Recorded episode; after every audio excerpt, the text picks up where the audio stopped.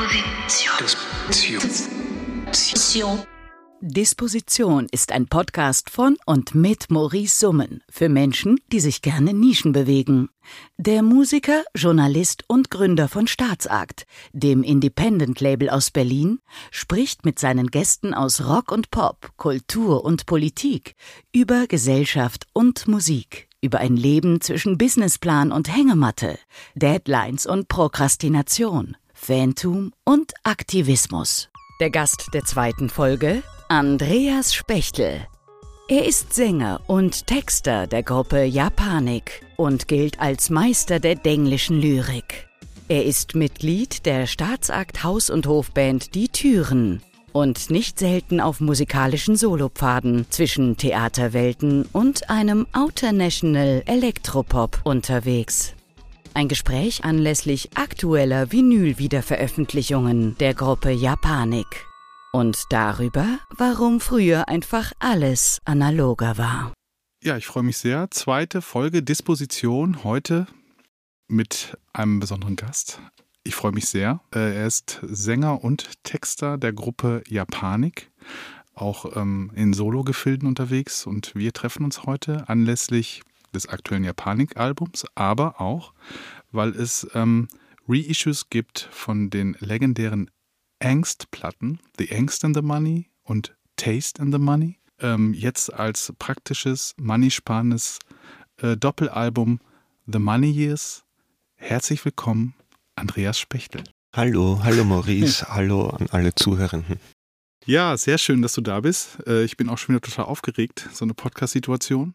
Wie ist das für dich? Hast du, äh, ist das für dich irgendwie ähm, tägliches äh, Business mittlerweile, Podcast?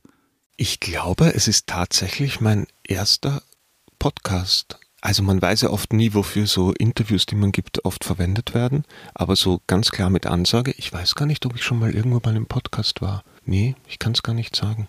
Also es ist eh, das ganze Jahr ist ja interviewmäßig so verrückt gelaufen. Ich habe ihm für die Japanikplatte wahnsinnig viel Interviews gegeben.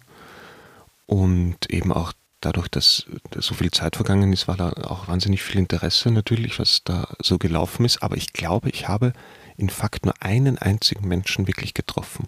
Mit dem war ich spazieren. ja, also der Rest war Zoom-Call oder Telefon. Ganz genau, ja. Nee, es war eher Zoom-Call und es war echt interessant, weil ich habe das Gefühl gehabt, die Leute haben schon vergessen, früher hat man ja auch oft mal Telefoninterviews gehabt. Man hat die Leute ja nicht immer getroffen. Klar. Aber das war irgendwie für die meisten überhaupt keine Option mehr. Es musste gleich da irgendwie in diesen Bildschirm reingeguckt werden, dass es mal Telefon gab. Ich habe gesagt, können wir nicht ein Telefoninterview machen? Es ging ja früher auch. Ja. Aber es war irgendwie ganz schwierig. Die meisten wollten dann und doch. hast du dann Zoom mit äh, Monitor an oder ausgemacht? Nee, schon mit, Schon mit. schon mit Monitor an. Aber es ist, ich meine, brauche ich ja keinem, keinem erzählen. Das Genau, ja glaub- jeder, dass schrecklich ist. Äh, wir haben uns dieses Jahr, glaube ich, auch nur ein einziges Mal gesehen, oder? Im Frühling irgendwann? Im Frühling waren wir, waren wir spazieren, hier gleich um die Ecke im Prenzlauer Berg. Genau. Genau. Ja. Ich glaube, das haben wir auch nur ein einziges Mal geschafft. Ja, Spaziergänge. Aber Podcast, ja, wie gesagt, ähm, ich habe mir jetzt hier überlegt, diesen Podcast zu machen, einfach auch, ähm, weil als Label hat man ja im Prinzip immer so viele Geschichten zu erzählen und ähm, es gibt eben die ganzen Stories zu den Bands und zu den Produktionen und so weiter und so fort. Und wie du ja auch weißt, es gibt ja dann immer diese ganze Fläche, um die alle buhlen und ähm, da dachte ich mir, um wirklich ausführlich bestimmte Geschichten zu erzählen, kann man doch eigentlich vielleicht auch selbst so ein Format bespielen, genau. Und fangen wir doch einfach an, genau. Angst and the Money, Taste and the Money. Ich versuche das jetzt mal zu rekapitulieren. 2009 gab es das dritte Japanik-Album, Mhm. The Angst and the Money, richtig? Ganz genau. Also es, also es, es wird von der Band ja, also das erste Album wird ja immer gern unterschlagen, weil wir nicht so zufrieden damit sind. Genau. Und es kam offiziell auch nur in Österreich raus. In Zeiten von Spotify und Co. kann man es eh überall weltweit hören. Es ist mir jetzt auch weniger unangenehm, als es, als es, als es mir schon mal war, würde ich sagen. Also insofern kann man schon drittes Album sagen. Genau, Damals hätten, haben wir noch zweites gesagt. genau, das kann ich, mich- da kann ich mich gut dran erinnern. Und dann, äh, genau, dann kam das, das war ja im Prinzip gesehen, das, das, das, das also offiziell heute dritte, damals zweite, also das Angst-Album, äh, war damals ja im Prinzip auch die Übergangsplatte von, ähm, von Wien nach Berlin für euch so ein bisschen, ne? Du warst dann schon hier, ja, richtig? Genau, das, also das war wirklich in mehrerer Hinsicht die Übergangsplatte, weil es erstmal von den Produktionsbedingungen Bedingungen und auch wie sie geschrieben worden ist eigentlich. Ich habe fast die ganze Platte noch in Wien geschrieben. Im Sommer, da bin ich aber dann schon in die Vorstadt von Wien gezogen, weil wir unsere WG schon aufgelöst hatten. Und es war das alte, ich glaube, das Haus von der Großmutter von, von einer guten Freundin von uns, von Vera Kropf, die bei Louise Pop ähm, mhm. Songwriterin ist. Und da haben wir uns einen Sommer lang einquartiert und die ganzen Demos aufgenommen. Und da wussten wir schon, dass wir dann im Herbst nach Berlin ziehen. Und es war dann auch unsere erste Platte, die wir in Berlin bei Moses Schneider aufgenommen haben. Und eigentlich, so meine ich mit Übergangsplatte, es war dann auch die erste Platte, die eben bei Staatsakt bei dir rausgekommen ist, die nicht mehr bei einem österreichischen Label. Und äh, dann kann ich mich daran erinnern, dann war aber das, ähm, das, das zweite Album, Taste and the Money, das äh, gab es dann hier in Deutschland über Zickzack, ne? Über das Alfred Hilsberg Label war das dann irgendwie so eine genau. Lizenz wahrscheinlich. Genau. Genau, und das hat ja dann auch in Deutschland auf jeden Fall ein bisschen äh, Wirbel, für Wirbel gesorgt, kann ich mich dran erinnern. Es war dann irgendwie sowas wie Platte des Monats in der Specs und solche Sachen. Genau, ist auch lustig, heute noch drüber nachgedacht, äh, wie, wie krass sich doch diese ganze Musikwelt in den letzten zehn Jahren, sagen wir mal, grob verändert hat. Es ist brutal. Also ich meine, also ich meine, zum Beispiel als Angst in the Money und Taste in the Money herauskam, gab es zum Beispiel noch kein Spotify. Es gab noch kein Spotify, es gab ganz viele Magazine, gab es noch. Es waren komplett, also es war überhaupt, es war so ein komplett anderes, wie sagt man so, Environment, in dem man so stattgefunden hat. Es waren ganz andere Dinge noch, noch wichtig und ja, es, ich hatte auch das Gefühl, es war sogar so eine Zeit, wo Musikvideos noch oder wo so eine Zwischenphase war, wo eigentlich Musikvideos kurz gar nicht so wichtig waren, weil es war quasi die Zeit nach MTV, aber bevor YouTube auch so richtig groß war. Ich genau. habe das Gefühl, dass die letzten Jahre ist auf einmal Musikvideo wieder so ein Thema. So, das war auch zeitlang weg. Also es war irgendwie, man hat sich so, ja, da in, in ganz anderen Gefilden bewegt oder ganz anders nicht. Aber ich, ich finde schon interessant, weil das habe ich jetzt gemerkt bei der neuen Platte, dass man, damals hat man schon irgendwie so so einem gewissen Zeitalter vom Musikbusiness hat man gesagt, das ist vorbei und es geht komplett nach unten. Und, und wenn ich jetzt da zurückdenke, dann war das irgendwie so eine Mittel, so eine ganz komische Mittelstufe, wo ich auch das Gefühl habe, es war eigentlich noch desperater als jetzt, weil Vinyl war auch nicht groß, CDs waren schon weg. Du hast quasi nur, nur alles, was gefehlt hat. Und, und jetzt kommen Dinge wieder zurück. Also jetzt gibt es zumindest Streaming, jetzt gibt es wieder Vinyl, jetzt gibt es wieder Musikvideos. Ob auf der monetären Seite brauchen wir gar nicht drüber reden. Aber es gibt so anderes Environment wieder und ich hatte das Gefühl, es war so eine Zwischenphase, wo sich das Musikbusiness hat irgendwie neu orientieren müssen. Jetzt hat es hat wieder irgendwie gewisse Orte gefunden, wo Musik stattfinden kann. Und ich glaube, die gab es damals nicht. Ja, so. ich habe den Eindruck da gehabt, dass damals halt ähm, das Internet der erklär äh, erklärte Feind der Musikindustrie war. Also es gab ja diese ganzen Abmahnkanzleien und ähm, ne, also wo, wo mhm. man wirklich äh, also, äh, illegales Downloaden und so weiter und so fort und diese ganzen Sachen und ähm, genau und überhaupt Streaming zu monetarisieren, also Plays, äh, ich meine, keine Ahnung, das, das gab es ja alles halt gar nicht. Mhm. Und ähm, ich finde schon lustig, dass äh, sich das so, so schnell entwickelt hat und irgendwie ja, manchmal ist es schon ein bisschen so Opa erzählt vom Krieg, mhm. aber es ist halt nee, aber, so rasant aber schnell gegangen. Eben, ne? eben, weil es so schnell gegangen ist. Es ist noch gar nicht lang her. Wir reden da von 10, 15 Jahren oder so. Und das war so eine komische, so meinte ich das, glaube ich, vorher, so eine Neusortierungsphase, wie man so eben, genau, die alten Formate und die alten Netzwerke haben nicht mehr funktioniert und die, die heute als neu gelten, wurden als Feind angesehen. Und mittlerweile musste man sich irgendwie mit dem Feind arrangieren. Ist eh noch immer vieles davon der Feind, wenn man ehrlich ist. ja, aber, ja. Aber, aber es ist jetzt so ein, aber man ist so ein Arrangement mit dem eingegangen. Ich erinnere mich noch an unsere wahnsinnig lustigen ähm, Amazon-Videos. Kannst du dich daran noch erinnern? Auf jeden Fall, ich finde nach wie vor, es ist eines der lustigsten. Also, die haben das Problem ist aber, die gibt es nicht mehr. Amazon hat die halt alle rausgeschmissen. Ah, wirklich? Ja, genau. Also das ähm, auch nochmal zur Information hier für alle, die das gar nicht kennen oder wissen. Bei Amazon konnte man damals immer so eigene Sales-Videos hochladen und man konnte sie so sozusagen so kleine Teaser-Videos, die haben dann Amazon zu dem Produkt hochgeladen und genau, und da gab es damals ein wahnsinnig lustiges Video mhm. von der Gruppe Japanik. Äh, ultra ironisch. Was war nochmal der Plot so grob?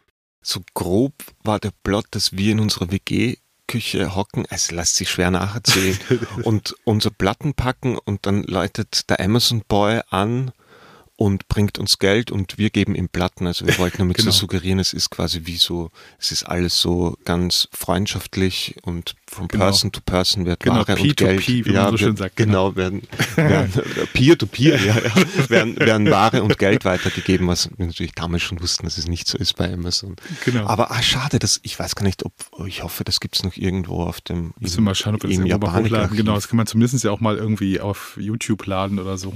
Genau, aber stimmt, ja, YouTube war damals auch ja tatsächlich auch noch äh, so ein bisschen egal. Da hat man, ich kann mich noch mal daran erinnern, dass man sich damals auch noch gefragt hat, äh, laden wir das jetzt auf Dailymotion, auf Vide- Vimeo oder YouTube oder überall oder ist das egal? Oder? Und wofür machen wir überhaupt ein Musikvideo? Ich weiß noch, in Österreich gab es, vielleicht gibt es noch immer so ein, so ein GoTV hieß das, so ein privater Musikfernsehsender. Dafür hat man manchmal in Österreich Musikvideos gemacht, wo ich mir echt gedacht habe, okay. Wir hatten, wir hatten Tape TV in Deutschland. Stimmt, das gab es auch, richtig. Ja, Tape TV, genau. Der damals hatten, hatten ja auch noch alle äh, Bands, auch noch die, äh, hatte man ja auch als Band noch die Vision, dass man mit der eigenen Homepage so eine Art Startpage für die Fans wird. Also man hat noch richtig in die eigene Homepage, aber bei Japanik war das ja dann damals, lief das ja auch immer ganz gerne dann so in so, sag ich mal, so andere Produktwelten. Ich kann mich dran erinnern an den Wurstvogel, also das, das Plüschtier. Den gibt's immer noch. Der, der wird ja on demand immer von Stefan zu Hause genäht. Wenn so einmal in drei Monaten einer bestellt wird, dann, Genau. dann sitzt am Abend. Das Japanik-Kochbuch gab es mal.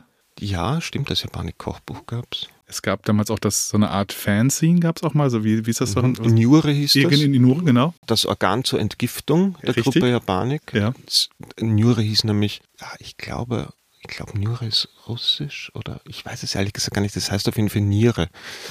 Deswegen Entgiftung. Genau, aber auf jeden Fall hat die, die Gruppe Japanik dann damals auf jeden Fall stark auf Medien eigentlich aus den 80ern oder so gesetzt, also eher so alte Fanzine-Kultur. Ne, das war so ähm, sowieso sehr viel mit, äh, mit Manifesten und so, kann ich mich immer dran erinnern. Und dann gab es aber ja auch, weil das, das war doch auch dann Angst and the Money, lässt sich, glaube ich, im Internet nachschauen, alles hin, hin, hin. Äh, da gab es doch diese lange Videoversion, wo der Thomas vorher das Manifest liest, oder? Genau. Genau, genau. Da gab es zwei Versionen und das Manifest gab es aber dann auch schon immer, immer im Fanzine. Und es ist schon interessanter, wenn ich damals denke, wir haben halt wahnsinnig viel live gespielt. Wir waren wahnsinnig viel unterwegs und insofern haben diese ganzen Produkte auch Sinn gemacht, wenn man so im stetigen Austausch ist. Und das hat natürlich, eigentlich mit jeder Platte hat man so ein bisschen weniger live gespielt, weil man auch diese Idee von, man, man muss sich so ein Publikum erspielen, hat sich irgendwann in, in manchen Städten hat man es gemacht und in anderen war es auch klar, wenn wir es jetzt nicht gemacht, dann machen wir es nie mehr.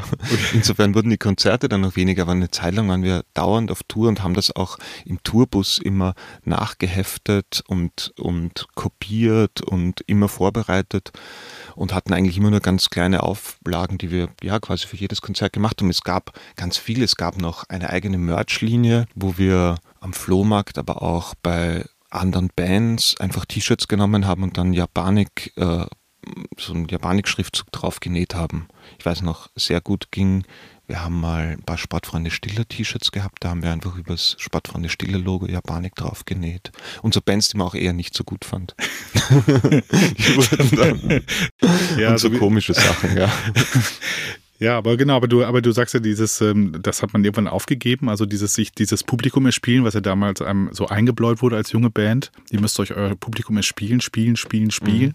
Ähm, ab wann hast du gedacht, irgendwann, das, das, das ist Quatsch, das war dann aber später erst, oder das war dann. Ich würde, ich würde gar nicht sagen, dass es, dass es Quatsch ist. Ich glaube einfach, dass man, dass gerade eine Band wie Japanik hat irgendwann mal quasi ihr Publikum gefunden und da darf man sich auch nichts vormachen, so wie wir funktionieren und ich, so wie unsere Musik und inhaltlich und alles gibt's da, glaube ich, einen, einen, einen natürlichen Deckel nach oben hin. Und das war für uns auch immer okay, weil ich glaube, ich sehe es auch nach wie vor so, man, es hat halt nur bis zu einem gewissen Grad dann, glaube ich, auch mit der Musik oder mit den Texten zu tun. Es gibt dann gewisse Zugeständnisse, die man wahrscheinlich machen muss, um über einen gewissen Punkt hinauszukommen. Und natürlich muss man dann auch andere Musik machen.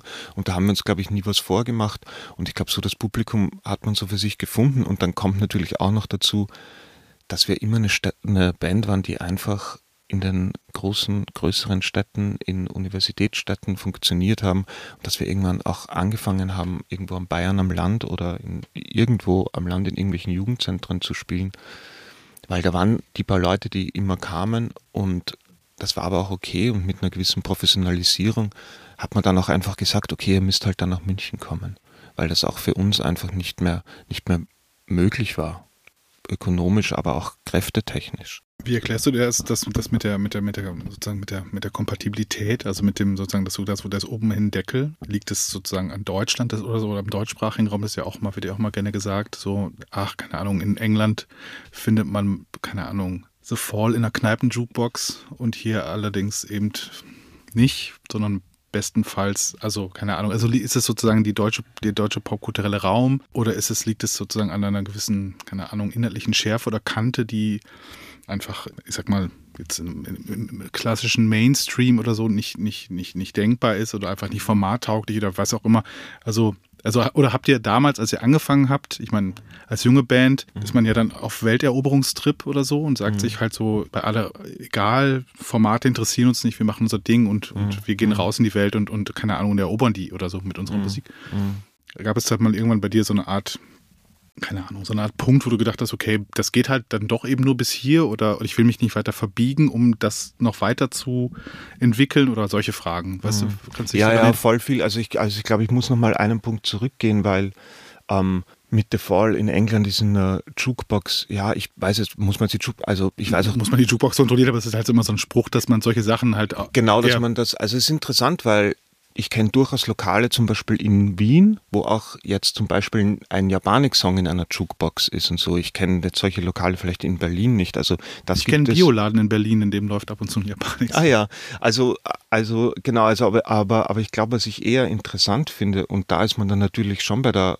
deutschen Sprache und auch bei der Begrenzung, die man einfach quasi durch dieses auf Deutsch singen hat. Also ich glaube, eine Band wie The Fall können halt touren halt mehr oder weniger weltweit oder können in ganz Europa touren, sind aber, ich sage jetzt mal, ich glaube, die Fall verkaufen in Deutschland nicht mehr Platten als Japanik, aber sie verkaufen es halt ja, auf ja. der ganzen Welt. In Deutschland, Europa. klar. So in Mit Deutschland. Genau, genau, nur es gibt halt andere Territorien, in denen das funktioniert, genau. Nee, aber ich das streicht das auch, glaube ich, voll. Also das, ich auch aus Erfahrung mit vielen anderen Bands und mit eigenen und so weiter, dass es ja echt so ist, dass ähm, also diese deutsche, äh, ähm, dieser deutsche Markt halt deshalb auch so kompliziert ist, weil man halt eben die Provinz zurückerobern muss. Also man, man alle, alle zieht es von der Provinz irgendwie, irgendwann in die Städte. Dort gibt es Szenen, dort kann man sich irgendwie äh, in Szenen auf, aufhalten, kann relativ schnell auch eine gewisse Größe erreichen. Und dann muss man aber wieder zurück in die Provinz und die erobern, wo man ja eigentlich weg wollte und wo man auch vor allen Dingen ja auch aus kulturellen Gründen geflüchtet ist. Und diese ganzen Festivals, diese ganze Kultur da drumherum und so, das ist ja irgendwie, da, da wollte man ja eigentlich nie was mit zu tun haben. Und dann muss man plötzlich, dann ist, dann ist man daher weggeflüchtet und muss dann hin zurück dorthin und muss, muss dort wieder von den Leuten, ähm, ne, also muss sich sozusagen Gefallen einfordern. Und das ist natürlich brutal, wenn das natürlich klar eine eine Band aus äh, New York, London oder sonst wo natürlich auch in Deutschland nur irgendwie die urbanen Zentren bereist und dann schon längst wieder im nächsten Land ist und so weiter. Ne? Ebenso, also das ist so ein bisschen das, was ich, wenn man jetzt wieder bei dem Fall-Beispiel bleibt, spielen halt dann auch Hamburg, äh, Köln, Berlin, München oder vielleicht noch ein, ein, zwei Sachen oder so, wenn die, wenn die in Deutschland spielen. Und genau. da muss man sich auch ehrlich sagen, da funktioniert das auch und so. Ja. Und dann ist man eben, wenn man, wenn man quasi, wenn man durch die Sprache reduziert wird auf diese zwei, drei Länder, in denen man touren kann, da muss man sich das, glaube ich, auch eingestehen. Und deswegen ist da, glaube ich, auch quasi ein viel größerer Gap zwischen, zwischen Erfolg und, und dem, was man, glaube ich, für sich selber sagen kann, okay, es ist ein gewisser Erfolg und es gibt eine gewisse Aufmerksamkeit, aber ein Leben lässt sich davon nicht bestreiten. Ja. ja, das ist ja auch der Weg, den wir ja dann irgendwann noch mit den Türen, äh, dafür haben wir uns mit den Türen ja auch entschieden, wo du ja auch ähm, Auf jeden dabei Fall, bist. Ja. Habe ich eben gerade ganz vergessen in der Anmoderation. Aber es ist schon wieder so lange her, dass wir. Ja, Gut, so lange her ist es, aber es fühlt sich alles so. Es fühlt sich jetzt so weit weg, genau, aber genau, aber äh, ab und zu spielen wir ja zusammen auch in einer Band, bei den Türen nämlich. Genau. Aber genau, bei den Türen haben wir uns ja genau, genau den gleichen Entschluss eben auch immer mal gefasst. Mhm. Da gab es ja auch immer wieder die Möglichkeiten oder es gab immer wieder ähm, Angebote oder es gab immer wieder äh, naja, zumindest das Planspiel im Kopf oder so, ne? Mhm. Ähm, mhm. wie wäre denn das, wenn man ähm, in, hier auf diesem Markt alles auf eine Karte setzt und, mhm. und was, was mhm. fordert das einfach rein und dann stellt man halt einfach eben fest, ja, die ganzen Zugeständnisse und so weiter und so fort möchte man nicht machen. Man möchte auch vielleicht gar nicht mit irgendeinem zugewiesenen Produzenten arbeiten. Mhm. Man möchte auch keine, ähm, man braucht, möchte auch keine Co-Writer in, in, in seiner Band haben, die einem da vielleicht noch helfen, den Refrain etwas catchier zu mhm. gestalten oder mhm. keine Ahnung. All diese ganzen Fragen, diese Komprom dieser, dieser kompromisslose Wille zum Pop. Heute bei ähm, vielen jungen Bands ist das ja, ähm, also einfach das stellt für die ja irgendwie gar nicht so ein krasser Widerspruch dar oder so. Also beziehungsweise was heißt Widerspruch? Ähm, es ist vielleicht einfach, es gehört einfach zum Game dazu, dass man, ja, weißt du, und ja, ich meine, ja, das, finde ich interessant, dass, dass wir irgendwie quasi aus der Zeit kommen, das klingt dann auch schon wieder so oll, aber das ist ja, ich meine, ich vertrete diesen Standpunkt heute immer noch gerne, du mit Sicherheit auch, dass man ja gar keinen Bock hat, äh, dieses Format zu bedienen. Also dass man das ja auch total furchtbar findet und auch wenn man heute, keine Ahnung, irgendeine, was weiß ich, New Music Friday Liste oder so, wie die auch immer alle heißen, auch bei anderen Portalen gibt es solche Listen. Also auf jeden Fall, du weißt, was ich meine, die, mhm. die, die, die frischen Singles der Woche durchhört, dann will man ja wirklich auch mit ähm, 95 Prozent davon nichts zu tun haben. Also ja nicht ästhetisch, nicht inhaltlich, äh, einfach schlimme Musik, die nicht mehr zu unterscheiden ist von der Musik, die, äh, keine Ahnung, in der Werbung drunter liegt. Und das ist auch eigentlich nur noch Werbemusik. Also die, die bewirbt wahrscheinlich eine Technologie oder Algorithmen oder, also die bewirbt auf jeden Fall irgendein Lebensgefühl vielleicht, was auch mit den, mit den Gadgets zu tun hat oder so. Mhm. Ich glaube, das weiß nicht, ich meine, aber wir hatten ja, wir, wir, aber vielleicht liegt das in unserer Generation auch daran, wir sind ein bisschen ein paar Jahre jünger, aber auch unwesentlich jünger, ähm, dass wir halt diese, wie du schon sagtest, wir sind dann in dieser, in dieser Zwischenwelt damals irgendwie mhm. gestartet, als so diese Digitalisierung oder diese hundertprozentige mhm. Digitalisierung des Popmarktes oder so Rockmarkt ja auch. Heute, weißt wo, du, was ich meine? Also, wo das, wo quasi das, das Versprechen quasi ähm, von der von der Musik leben oder quasi ein selbstbestimmtes Musikerinnenleben führen zu können, wo das Versprechen eigentlich schon gebrochen war, als ich angefangen habe, ja. aber, man, aber man hat noch immer darauf beharrt, dass es da irgendwas zu holen gibt. Man, nee, aber das Versprechen ist vielleicht gebrochen, aber müsst irgendwas habt ihr noch für mich. Und ich glaube, da, da ist man heute einen, einen Schritt weiter. Es ist vollkommen klar, dass es von der Seite quasi so von, von dieser Form von Industrie nichts mehr zu holen gibt und dass man, dass man sich quasi auf nichts und niemanden mehr verlassen kann, außer auf sich selber und auf seine eigene auf seine eigene Anhängerschaft und so wird das ausgemacht. Und das ist wirklich der größte Unterschied, selbst nach diesen sieben Jahren, dass eigentlich alles zwischen Fan und Musikerin ausgemacht wird und in Wahrheit alles andere dazwischen, das sind eigentlich Zaungäste. So. Und, und es wird alles auf dieser Ebene ausgemacht und das wird auch einverlangt von den Künstlerinnen. Und das ist etwas, wo ich, ja, weil du vorher gemeint hast, da fühle ich mich echt oft wie ein alter Mann. Da, da tue ich mir wirklich schwer damit. Ich bin bei allem dabei, aber diese direkte Auseinandersetzung mit den mit den Konsumentinnen, sage ich jetzt, und dass man die bespaßen muss, dass man denen direkt das Produkt verkaufen muss. Das ist einfach, man wissen wir eh, das ist der Hauptunterschied. Und da auch, glaube ich, aus einem, aus einem Gedanken raus, so es ist wie, wie so oft im Kapitalismus werden ja quasi die Ideen gegen einen selbst gewandt. Es ist eigentlich jetzt die vollkommen pervertierte Umkehrung vom DIY, die jeder macht, auch Raf Camorra ja, wenn sein Instagram ist. er, er versteht sich quasi als DIY, direkten Kon Kontakt zu den Fans. Ich, ich sell euch nicht nur meine Platten, ich sell euch alles. Was ja früher auch, ein, wenn, wenn du vorher sprichst, der Panik haben, Manifeste haben Ding, wir haben irgendein Lifestyle, irgendein Leben uns selber quasi da, ja, verkauft oder wollten quasi die Fans dran teilhaben lassen. Wir haben zumindest noch geglaubt, da ist eine gewisse Realness dahinter, weil wir haben damit wirklich keine Kohle gemacht. Aber natürlich war es etwas, was man an, ja, an dem Produkt der Banik interessant findet. Aber jetzt leugnet das gar keiner mehr. Es ist vollkommen klar und, und es gibt auch überhaupt nichts anderes. Also es ist auch voll, dadurch, es ist ja alles andere weggebrochen quasi. Im Grunde ja, ne? Aber wie mhm. gesagt, aber die Frage ist halt, ähm, äh, ähm, ob das sozusagen, ob es sozusagen so einen großen Unterschied ähm, ähm macht, äh, also für, wie gesagt, für die, für die, für, für, wenn ich jetzt als äh, Digi-Native in dieses Game, ist es ja schlussendlich, ist es ja eigentlich nur, möchte meine Kunst teilen, ich möchte meine Songs teilen. Ich möchte also, klar, aber diese, die, die, die, aber der direkte Dialog, das direkte Vermarktungstool in der Hand zu haben, ist natürlich schon was anderes. Auf der anderen Seite, äh, ja, war, war ein, eigenes Fancy natürlich auch eine Art von, von Vermarktung. Absolut, aber genau. das sage ich ja. Also, äh, genau. genau, also ich glaube, das war es auch schon. Und wo, wo ich mir, glaube ich, immer, wo ich mir schwer tue, also ich finde, es funktioniert. Ich habe auch Instagram und, und alles. Das funktioniert bis zu einem gewissen Punkt. Für mich wird es wirklich schwierig, und das sehe ich ganz viel, wenn, wenn quasi auch die Sprache und alles, wenn du, wenn du quasi Persönliches, Privates in diese Marktsprache überführst, überführst, was ganz klar ist. Die Leute posten ja das. Und nach ein, eine Woche ist die Platte draus, dann ist der klassische Post zum Beispiel, unsere Platte ist eine Woche alt, schreibe in den Kommentaren, was ist dein Lieblingssong? Das postet quasi jeder. Ja, solche, genau. also so genau. Interaktion, Kommentare und, und wenn man quasi dann, und das habe ich zumindest noch akzeptiert von der, von der Industrie, das habe ich akzeptiert von Promo-Leuten. Das kann ich aber, wenn, wenn diese Sprache quasi dann bei den Künstlerinnen landet, Ja. dann ist irgendetwas, weiß ich nicht, da rieche ich, riech ich verbrannte Teufelshaare. ja. Interessanterweise, wenn ich gerade mit äh, jungen KünstlerInnen spreche, die haben eigentlich alle überhaupt gar keinen Bock mehr darauf. Das ist so lustig. Also die haben alle überhaupt keinen Bock mehr auf Instagram oder so. Ich meine, klar, es gibt natürlich auch die, die dann eh bei TikTok eine Karriere starten, aber jetzt so, ich sag mal, in unseren Gefilden, äh, so in der Indie-Welt, ne, klassisch, die haben eigentlich alle überhaupt keinen Bock mehr darauf. Die widert das eigentlich alle total an und finden es eigentlich auch total durchschaubar und auch wie total widerlich und sehen auch, dass, dass da auch super wenig zurückkommt eigentlich, dass man ja nur die Algos die ganze Zeit bei Laune hält, dass man halt äh, Reichweiten generiert, dass man immer wieder Platz schafft für Werbung. Man ist eine Lit, was man man, man, man, ne, man macht jeden mhm. Tag, stellt jeden Tag die Litfaßsäule neu mhm. raus sozusagen und so. Mhm. Und ähm, genau, und man merkt ja auch zum Teil, auch wenn man Werbung macht für ein Video oder für einen Song, man kommt, es, es swipet ja auch kaum jemand raus, also bleiben ja auch alle drin. Mhm. Man guckt sich eigentlich nur noch andere Leute dabei an, wie sie Werbung machen für sich mhm. selbst oder so. Ich meine, wir machen ja auch selber Werbung für uns selbst, aber wir, äh, keine Ahnung, st mhm. stellen das vielleicht nochmal kurz kritisch in Frage. Mhm. Also ähm, das ist halt schon echt schon, schon lustig. Aber ich stelle wirklich fest, dass super viele junge Leute keinen Bock mehr darauf haben, weil sie natürlich auch damit groß geworden sind und das jetzt auch schon seit ein paar Jahren machen und einfach feststellen, mhm. eigentlich will ich auch lieber viel lieber Musik machen oder eigentlich viel lieber was anderes machen oder vielleicht auch gar nichts machen, einfach nur kontemplieren. Und ähm, das ist schon interessant. Äh, vielleicht, aber vielleicht keine Ahnung, das ist natürlich jetzt auch nicht mehr an uns, dass äh, das zu verändern oder dem äh, da sozusagen abzusagen. Aber ich stelle schon, ich weiß nicht, wie, äh, du redest ja wahrscheinlich auch viel mit anderen, ähm, mhm. vom, also vom Schauspieler, Schauspielerin bis, mhm. bis hin zu mhm. anderen Musikerinnen. Wie ist da dein Eindruck so?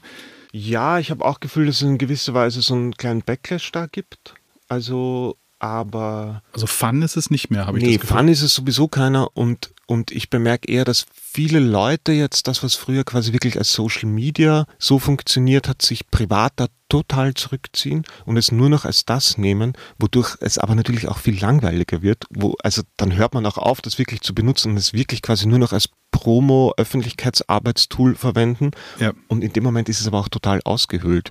Wenn, äh, wenn die Timeline von einem eigentlich nur noch wie aus, aus Produktwerbung besteht. Aus Produktwerbung entsteht, dann nimmt das dem Ganzen natürlich auch wahnsinnig äh, alles, wofür es ja. eigentlich gestanden hat. Und das, also ich kenne quasi niemanden mehr, der privat auf Facebook unterwegs ist. Fast niemanden mehr. Und bei Instagram wird es auch immer weniger. Die meisten Leute, die man, die sind, es, mhm. es, gibt noch dieses äh, äh, gewissenhafte einmal die Woche mal kurz reinschauen, weil vielleicht noch mhm. irgendwelche alten mhm. Schulfreunde, keine Ahnung, was auch immer einmal, also sowas.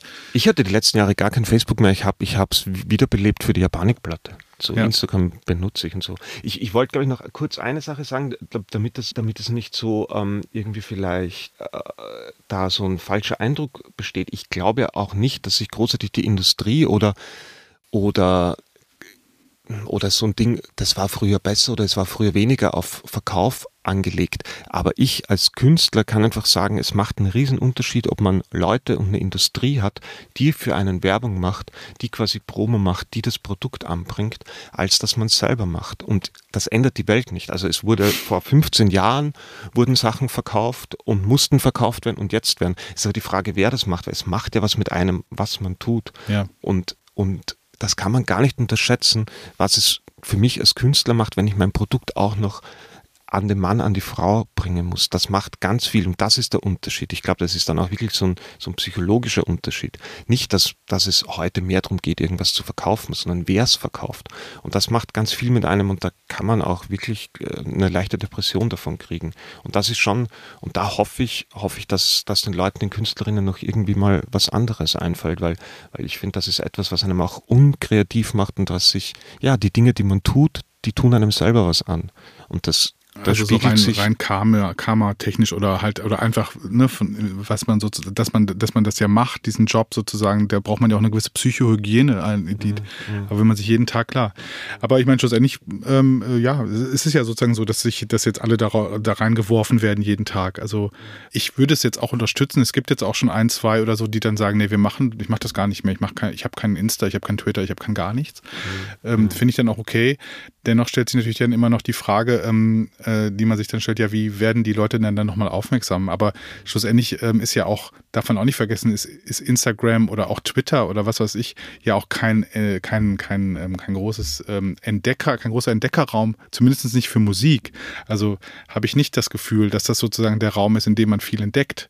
Also ähm, klar, bei Twitter kann man mal irgendwie, keine Ahnung, äh, ja, keine Ahnung, äh, sprachgewandte, originelle, pointierte Leute finden, die irgendwie sich irgendwo darauf beziehen, weil man irgendwie nach irgendeinem aktuellen ähm, Hashtag schaut oder so oder mhm. irgendwo was retweetet. Sieht doch keiner da so in dem Bereich der Sprache oder so, ne? Also der Schlagfertigkeit, politische Argumentation, kulturpolitische Stellungnahme. Aber Musik entdecke ich da kaum, zumindest nicht, im, also nee. wenig. Nee, gar nicht, weil man, weil man ja eh da dem folgt, was man kennt und was man, was man mag genau. im Endeffekt. Und dann wird ja dann doch eher über, keine Ahnung, Ampelkoalition gesprochen oder über, was weiß denn ich, äh, Climate Change, whatever. Also das sind ja dann eher so die Themen. Und bei Insta bin ich ja dann immer zwischen einem Advertisement für irgendwas, was gerade zu, was gerade als, als, als Produkt äh, äh, angeworben wird, sei es jetzt eine Platte, eine Tour, irgendwas irgendwas, Buch, Film natürlich viel. Aber dann ist ja auch, ist man ja auch schon relativ schnell beim neuen Craft Beer oder bei, äh, keine Ahnung, je nachdem, wo man halt, wo man gerade irgendwie so von den Algos äh, eingeordnet wird, wofür man sich so interessiert, was man halt so für eine Zielgruppe ist.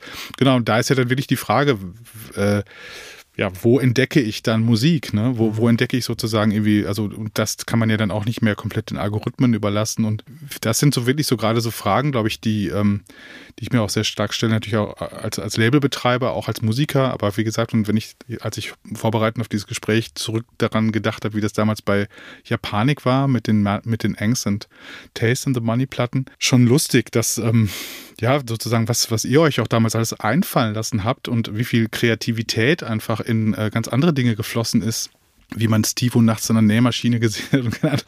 Also wie so, und eben, wie gesagt, ähm, ja, auch eigene Formate sich auszudenken, die sich natürlich, ich meine, alles orientiert sich an irgendwas, was irgendwie schon da ist. Also, ihr habt jetzt auch nicht das T-Shirt oder das Fernsehen erfunden, aber mhm. weißt was ich meine? Halt irgendwie. Mhm.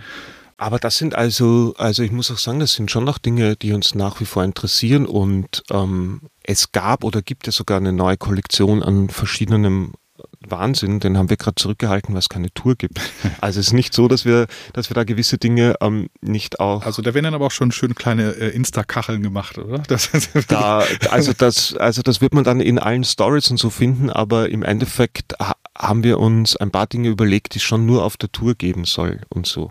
Also okay. da waren wir schon noch, aber dadurch, dass die, dass es die Tour jetzt nicht gibt, ist das quasi alles unter unter Verschluss und so, weil wir weil wir einfach ja auch nicht wir hatten eine Zeit lang so einen eigenen Webshop, das hat echt, aber es hat einfach nur daran gescheitert, dass dann dass zu wenig Bestellungen waren, dass man es wirklich groß aufzieht und zu viele, dass das zwei Leute sind, eh immer nur Stefan und, und ich selber bewerkstelligen können. Und dass es schon nach wie vor auch unsere Idee entspricht, dass, dass man so einen gewissen Teil von Japanik nur erfahren kann, wenn man zum Konzert geht, weil das einfach schon nach wie vor, also wir, wir wollen eine Liveband sein und wir wollen spielen, das darf man nicht falsch verstehen. Also wir sehen uns schon nach wie vor als, als so eine Gang die man erleben kann und mit denen man reden und, und, und die quasi einen, einen, einen Ort für zwei, drei, vier, fünf Stunden in einer Stadt zu dem ihrigen und zu dem vom Publikum machen. Das ist schon nach wie vor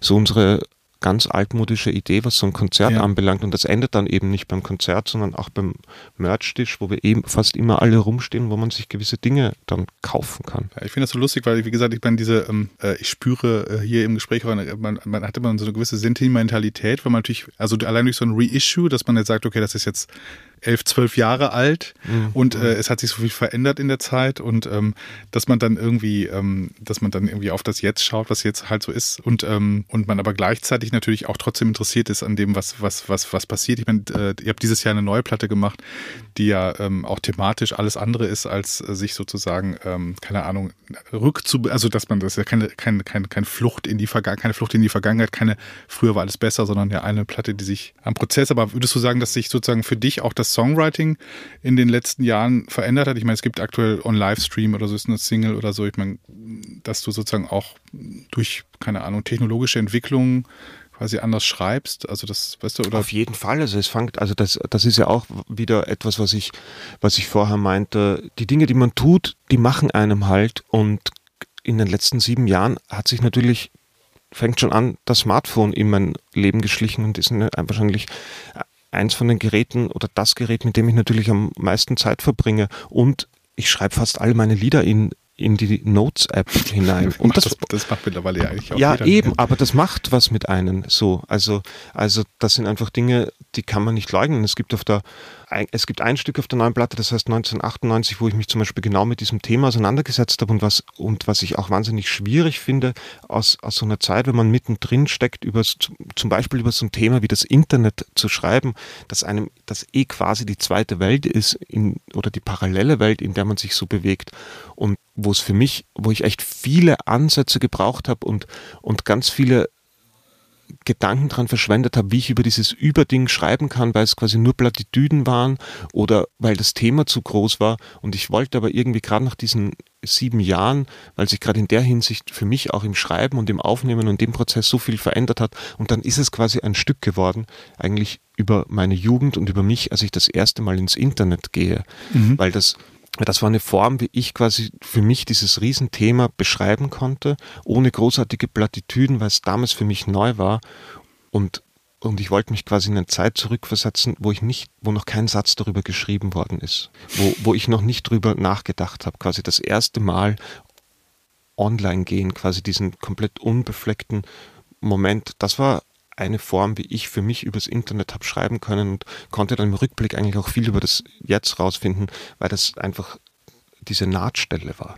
Mhm. Und, und, und das und interessanterweise gleichzeitig ja auch mit meiner Pubertät, als ich das erste Mal im Internet war, war ich 15.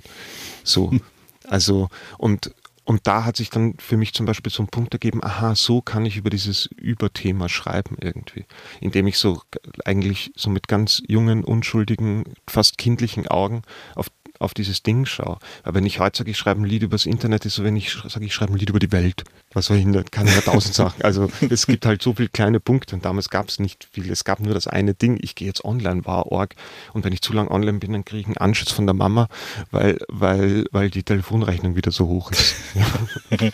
Nee, aber äh, ja, vollkommen richtig. Aber das, wie gesagt, man, man stellt sich ja, also viele stellen sich ja wahrscheinlich dann, äh, keine Ahnung, ist dann auch so vor, dass bei, ist bei dir, keine Ahnung, dass du jemand bist, der irgendwie, keine Ahnung, super viel in Literatur hängt, super viel in, keine Ahnung, welche Quellen auch immer du hast auf jeden Fall, aber wahrscheinlich hängt bei, liegt bei dir mittlerweile auch das Smartphone nicht wesentlich weniger in der Hand als bei Nee, ich glaube, es ist beim halt Teenager von heute sozusagen. Glaube ich nicht, weiß ich nicht. Also ich, ich kann es auch da. Ich, ich habe eine sehr junge Schwester und ich habe oft das Gefühl, eh so wie du sagst, die ist oft schon wieder weiter weg. Also dadurch, dass die kein Leben ohne Smartphone und ohne Inter Internet kennt, ist da auch das Interesse oder, oder ist auch so quasi, die, die musste ihre Beziehung mit dem Ding nicht erst herstellen, die war immer da, es war so ein bisschen, es ist einfach nicht so interessant. Ich habe mit Anfang 20, manchmal denken wir, es ist so ein bisschen, wie wir alle in unsere ersten WGs gezogen sind und gesagt haben, nee, einen Fernseher brauche ich wirklich nicht. Ja, es war doch so das große Ding. Absolut. So in der Jugend muss man alle einen Fernseher haben. Das war echt in der ersten WG in Wien. Bei uns gibt es keinen Fernseher. Das, war, ich, ja. das war ein Statement, starkes Statement. Mhm. Ich bin wahnsinnig technikaffin von, von ganz viel und also ich liebe auch, ich mag auch, wie sich das alles entwickelt hat. Ich mag auch, wie man seine Platte selbst aufnehmen kann. Ich mag auch ein Device neben mir haben. Ich, wenn du, ja, ich, ich bin zum Beispiel sehr viel auf meinem Handy unterwegs. Ich lese da aber auch einfach wahnsinnig viel drauf. Und so. Also ich will das überhaupt, es ist, es ist eine Frage des Umgangs und, und es ist, ich, ich glaube halt dran, dass wir uns als Gesellschaft einfach emanzipieren müssen von, von einer gewissen Verwendung, aber nicht, nicht von dem Device selbst. Und ich glaube, dass wir da einfach auch noch keine Erfahrung damit haben. Also das kann einen, das wird uns ganz woanders hinbringen und, und das wird nie mehr weggehen. Also wir werden ja nie wieder in irgendeine Form von einer analogen Welt zurückkehren. Insofern braucht man so gar nicht drüber nachdenken. Ich brauche gar nicht drüber nachdenken, wie ein Leben ohne, ohne Handy, ohne Telefon wäre. Ich will drüber nachdenken, wie, wie könnte ich quasi, wie könnte ich das Internet emanzipieren, genauso wie, man die letzten 100 Jahre darüber nachgedacht hat, wie kann man die Gesellschaft und die Welt irgendwie emanzipieren. Ich glaube, das muss man einfach zusammendenken. Interessiert mich überhaupt nicht, in irgendeine Form von, von, von analogen Welt zurückzukehren. Daran glaube ich halt überhaupt nicht. Und so, es ist einfach nur eine Frage der Verwendung und so. Und ich glaube auch, dass, dass, dass die Geräte, die wir als Gesellschaft verdienen, die sind noch gar nicht erfunden. Ja, also ja, ja wahrscheinlich. Wir brauchen noch ganz andere Geräte. So und da werden noch viele Geräte. Mhm. Ja, ja, na klar. Ich glaube auch. Vor, vor allen Dingen, ich meine, das ist halt, äh, vielleicht ist es einfach gerade, also das ist ja immer das, was einen nervt, ist ja vor allen Dingen auch immer, wenn halt so, ähm, ja, wenn die wenn, wenn durch, durch Marketing und so weiter und so fort große Marken einfach einem immer halt in, seinen, in den Alltag hineingrätschen. Also Advertisement, auch die, die, die Dauerpräsenz des, des, des, des Kapital, des Kapitalmarkts.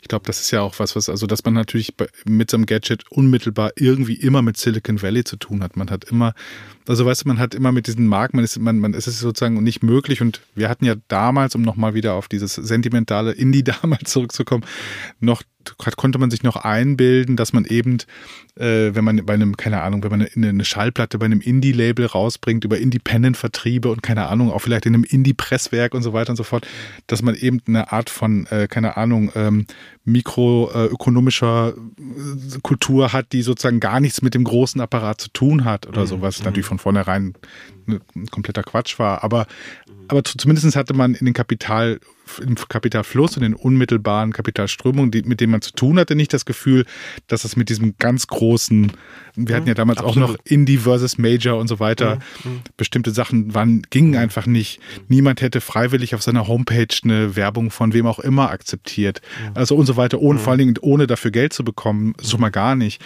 Man erinnert sich an die ersten Festivals, als, keine Ahnung, plötzlich Jägermeister-Werbung hinter einem oder neben einem hing und, und, und man das abgerissen hat, weil man keinen Bock hatte und so weiter. Also diese, ja, diese, diese Markennähe, die hat man ja immer versucht irgendwie zu defenden und zu zerstören und immer wieder von mhm. sich zu weisen. Mhm. Und da ist ja mittlerweile schon wirklich eine Paralyse oder, oder eine, eine Absolut, Ohnmacht. Ne? Also, aber un, also Paralyse der Ohnmacht ist echt das richtige Wort, weil man, weil man da davor steht und, und sich so denkt, okay, wie bin ich da reingeraten? Jetzt, so, so meinte ich, wie so eine perverse Ver Verdrehung von so DIY, jetzt wo man endlich wirklich alles selbst machen könnte und wo man auch noch ein Publikum finden wird, jetzt ist man da gelandet, weil es ist ja eigentlich so ein bisschen die, die Verwirklichung von so einem DIY Traum. Wir können, wir, wir können unsere Promos, wir können unsere Platten selbst aufnehmen. Wir können eigentlich, wir brauchen die ganze Industrie nicht mehr. Genau, man muss ja. Aber es ist jetzt eine andere Industrie da, ja, genau. die, die, uns vollkommen, genau. vollkommen irgendwie ja, beherrscht, nämlich auch die, die eigentlich nichts damit zu tun haben wollen, die im Selbstverständnis auch sagen, ich habe nichts damit. Aber nee, man sagt es ja gar nicht mehr. Das ist ja auch, das ist das, was du vielleicht mit Paralyse meinst. Man nimmt es ja gar nicht mehr in den Mund, weil man ja schon weiß, dass, dass man, dass man quasi diese Anti-Haltung gar nicht, der kann man gar nicht mehr gerecht werden. Es ist unmöglich. Genau, quasi. genau, es ist ja. unmöglich, ja, genau. Und, und deswegen ist dann im Prinzip gesehen das, das, das Einzige, was dann sozusagen wirklich ähm, real erscheint, ist sozusagen jede Form von Empowerment oder so. Also wo ich, wo man halt, also jetzt sage ich so im Hip-Hop oder so oder keine Ahnung, also nach dem Motto, ich spiele dieses Game mit und ich will natürlich auch gewinnen. Also ich will, ich will sozusagen zu den Profiteuren gehören, so wie glaube ich auch Spotify einmal irgendwie das Versprechen in den Raum gestellt hat. Wir werden ungefähr eine Million Menschen sozusagen, eine Million Musiker, Musikerinnen werden wir auf diesem Planeten quasi ein, ein, ein, ein, ein, ein, ein ja, also ein Leben von der Musik ermöglichen. Mhm. So solche Versprechungen und so. Und dann, mhm. und dann möchte man natürlich zu diesen eine Million dazugehören, sozusagen. Das ist so die Challenge, die nimmt man halt schon an, an dem Tag, an dem man mitmacht. An dem Tag, an dem man sein erstes Posting irgendwo reinstellt, an dem man seinen ersten Song hochlädt, geht es eigentlich schon darum. Mhm. Währenddessen mhm. wir irgendwie dann da damals immer noch das Gefühl hatten, dass es sozusagen noch so eine Art, keine Ahnung, so eine Art Schattenwelt gibt oder was ist so eine Art, mhm. so eine Art unabhängiger Raum, auch mit den Clubs, die dann teilweise noch an alten Jutze oder sonst wie Strukturen hängen. Also, und das ist, das löst sich ja gerade wirklich alles komplett aus. Mhm. also, da habe ich das Gefühl, oder auf, oder es, oder es gibt halt so einen neuen Zustand, in dem die Marken überall präsent sind. Äh, äh, und äh, auch ganz klar ist, dass es da sozusagen kein, kein Entkommen gibt. Ich meine, ich weiß nicht, wie das jetzt, wie sich jetzt junge Leute fühlen, die jetzt gerade in, keine Ahnung, in Kryptowährungen investieren, ob da sozusagen auch so eine Art von Alternativgeldgefühl, also ich muss das, muss, ich glaube, ich muss da auch dem jetzt einfach mal einsteigen, einfach nur das Gefühl, einfach mal, also wie fühlt sich das an, wenn man in so einer Parallelwelt, wobei die ja dadurch, dass jetzt ja auch von immer mehr Staatenbanken und so akzeptiert wird, ist dann am Ende. Du kannst bei, du kannst, hab mir leid, du kannst bei Deliveroo schon mit Bitcoins zahlen. Ja, genau. Das war nicht so kom kom komplett ver verrückt, ähm, weil Rabea ist da ziemlich drin. Rabea Rade, die auf der, auf der Japanik-Platte auch ja. Saxophon spielt. Die ist da, die ist da, die ist da ziemlich dabei. Ja, ja, das kriege ich wieder mal mit. Ja. Ich bin aber auch außen vor, ja. Ja, aber ich meine, ich finde immer interessant, wenn es halt sowas gibt wie eine Parallelwelt oder, oder man sich die zumindest einbilden kann oder, oder eben Szenen funktionieren ja auch so, dass man sich sozusagen äh, zu etwas zugehörig fühlt, was nicht sozusagen der, der, der großen Mainstream-Kultur angehört oder noch andere Ideen verfolgt. Und ich glaube, dieses andere Ideen verfolgen, das ist, glaube ich, gerade schwierig, dann das sozusagen irgendwie zu manifestieren oder klarzumachen, dass man sagt, ja, wir sind auch hier an diese, wir sind jetzt hier auch auf Spotify, wir sind auch auf, auf Apple Music, wir sind auch auf Instagram, wir sind auch auf TikTok, aber wir sind anders. Wir wollen das eigentlich gar nicht. Also das, die Unmöglichkeit sozusagen der Resistance sozusagen, also, also, also das. Aber ich, also ich, also ich glaube ja, oder ich will nicht, ich will nicht daran, ich will nicht an die Unmöglichkeit glauben, aber ich, also, weil eben so viele Tools eigentlich ähm, bereitstehen, um, wie ich schon vorher meinte, um eigentlich sich zu emanzipieren von ganz viel, was die Musikindustrie oder das Musikerinnen-Dasein eigentlich ähm, so korrumpiert haben, wären ja jetzt da, aber man ist in so einer Schockstarre und, und, und man ist, glaube ich, noch immer vielleicht in, in dieser Übergangsphase, vielleicht in einem späteren Moment, als wir es vor 15 Jahren waren. Also mhm. Also äh, da, man ist ja eh immer in Übergangsphasen. Also es ist ja jetzt nicht so, dass man irgendwann mal wo ankommt. Aber ich habe gerade genau das, was du sagst, ist so eine, Sch also irgendwie hat man, okay, ich kann eine Platte in meinem Wohnzimmer aufnehmen, ich kann selber rausbringen, ich kann das Video äh, selber machen, ich kann alles. Ich habe mich eigentlich total befreit von allem, nur um das jetzt in mein Silicon äh, Valley Handy rein, rein zu füttern quasi oder nur um das auf, auf in, in, eure Plattformen.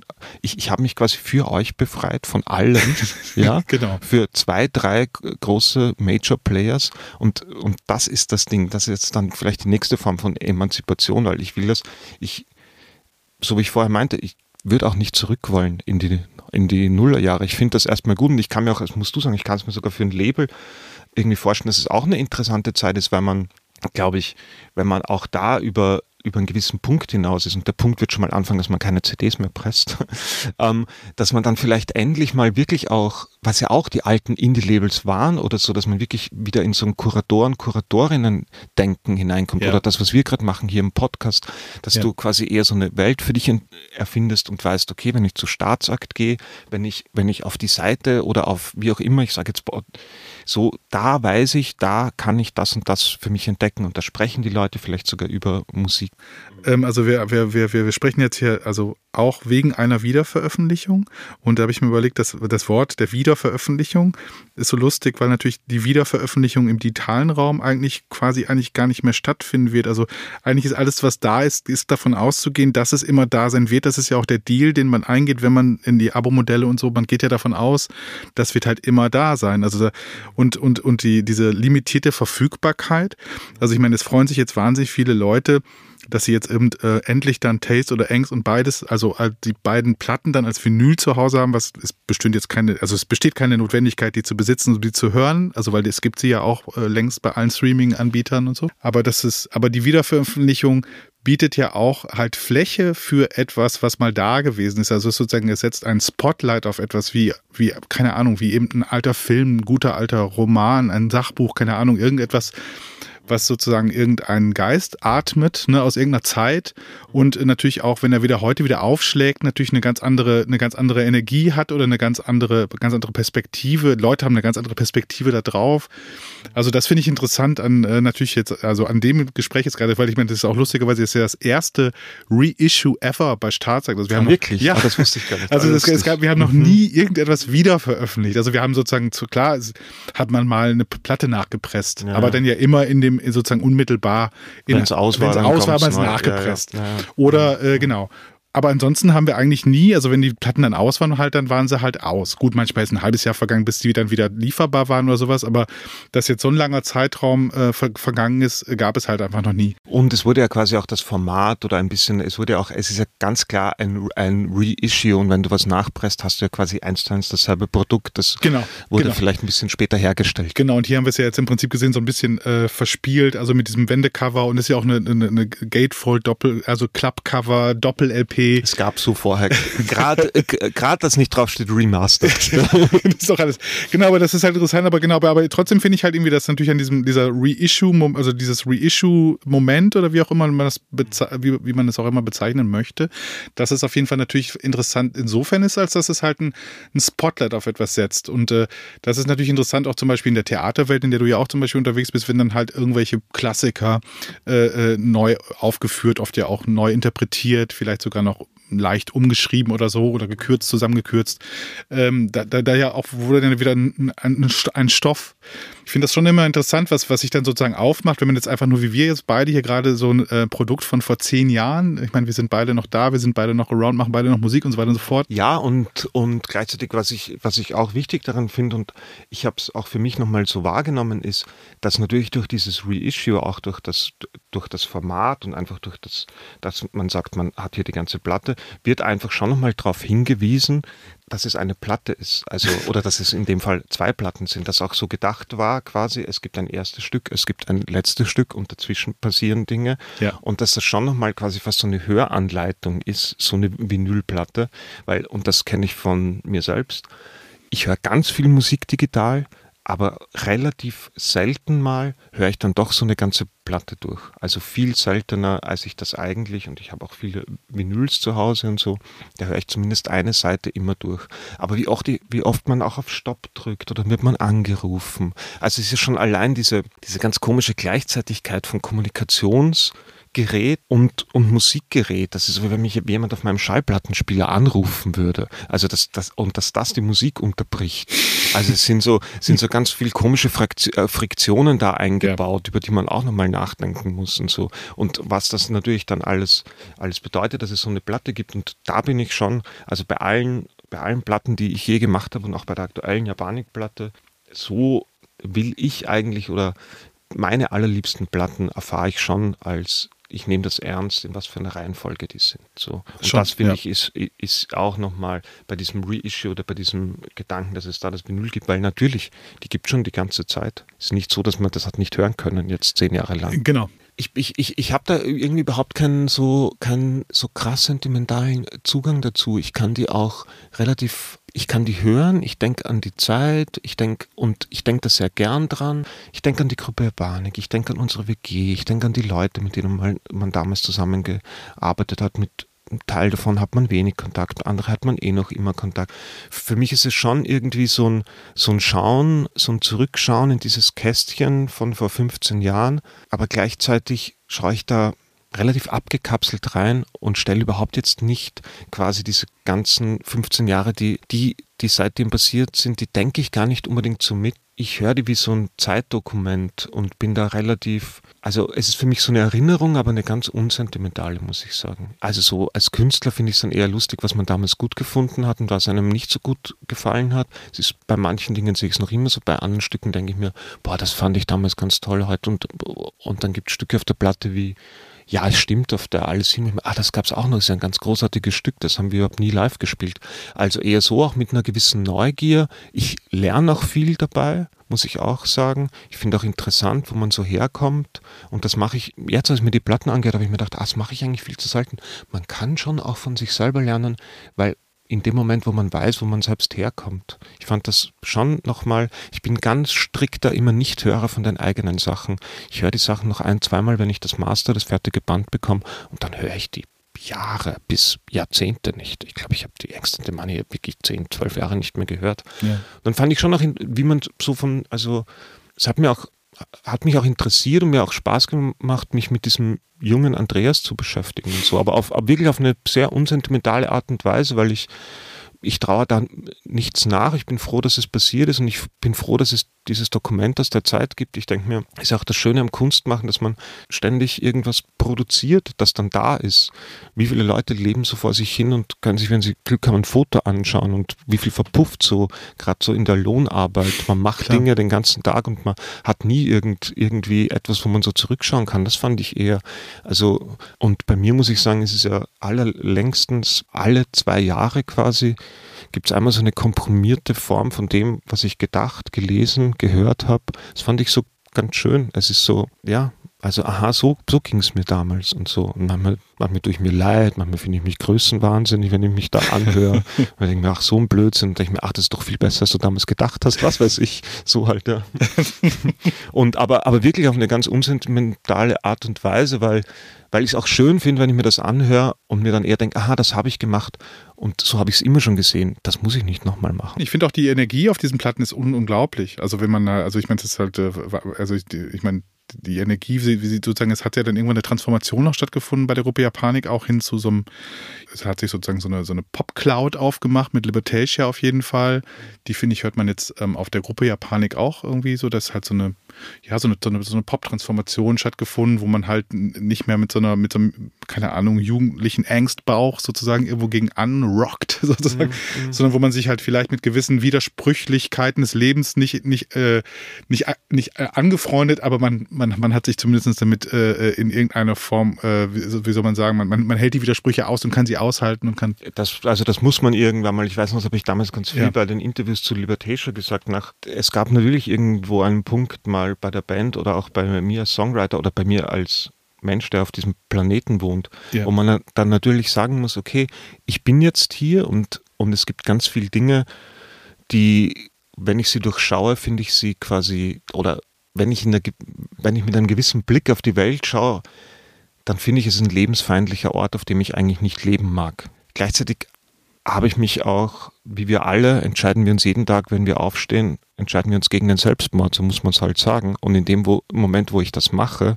muss ich halt irgendwo einen Ort oder eine Nische für mich finden, wo ich als Mensch in dieser lebensfeindlichen Umgebung existieren kann und muss mir Orte auf dieser Welt finden und suchen, die eben nicht lebensfeindlich sind, weil es ist nicht alles lebensfeindlich.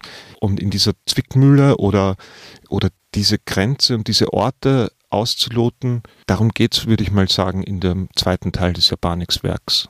So, seit, genau. seit Libertation, was ja der Name schon sagt, geht es quasi genau darum, diese Zwischenorte irgendwie für sich ausfindig zu machen und irgendwo auf einer Welt, mit der man ganz viele Probleme hat, irgendwie zu überleben. So. Genau. Und auch, auch ein gutes und auch ein schönes Leben zu haben. Ich bin nicht, und also ich, ich möchte und, und ich beharre darauf, ein, ein, glückliches, ein glücklicher Mensch zu sein. Ja, das versuche ich und, und das möchte ich auch. Ist nicht einfach. So, aber darum geht es quasi in, in dieser zweiten ja. Japanik-Phase. Ne?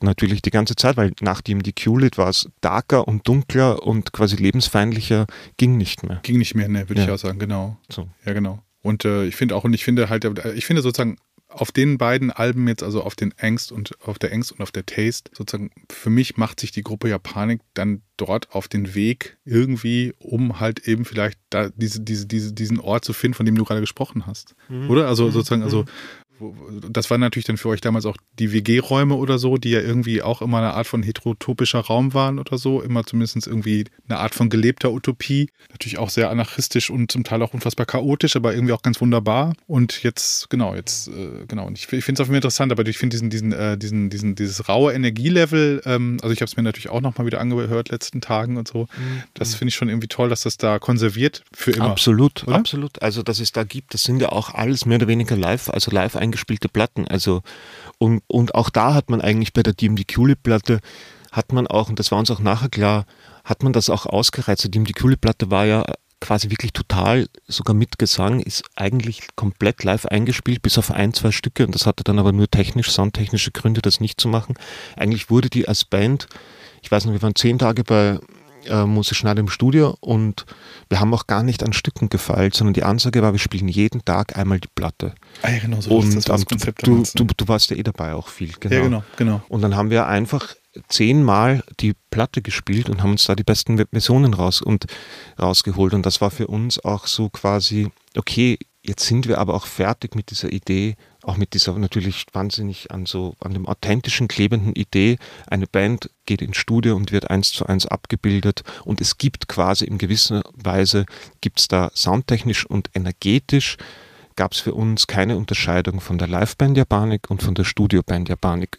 Das ist vielleicht das Einzige, wo ich vielleicht manchmal den Kritikpunkt sehe, aber an der Idee, gar nicht jetzt an den Platten, weil du natürlich im Studio keine Liveband bist, weil du halt nicht, weil ganz viel fehlt. Aber das war damals so die Idee, wirklich diese Liveband Japanik abzu, abzubilden. Und dann gab es die Idee, okay, es gibt eigentlich irgendwie zwei Bands. Es gibt die Studioband Japanik und es gibt die Liveband und auch, wir haben jetzt vorerst nur ein Konzert gespielt, aber zum Beispiel auch bei der neuen Platte sind komplett andere Versionen wieder von den Stücken und auch daran Freude zu haben, diese Stücke nochmal live anders das gab es früher nie, weil da gab es überhaupt, da, das war deckungsgleich. Ja, genau, das, das erinnere ich dass sie auf jeden Fall, äh, also auch an diesen, diesen, diese, diese, ähm, diese, äh, wie soll man sagen, äh, Aufnahme, äh, Anleitung, Konzeption damals. Wir haben Leute eingeladen, wir haben getrunken, wir haben quasi mit aller Kraft versucht, eigentlich irgendwie eine Art von Party und Exzess auch auf diese Platten zu kriegen. Ne? Absolut, ne? also ja. gerade bei Team Q-Lit waren immer Leute da. Wir haben versucht, wir haben relativ spät aufgenommen.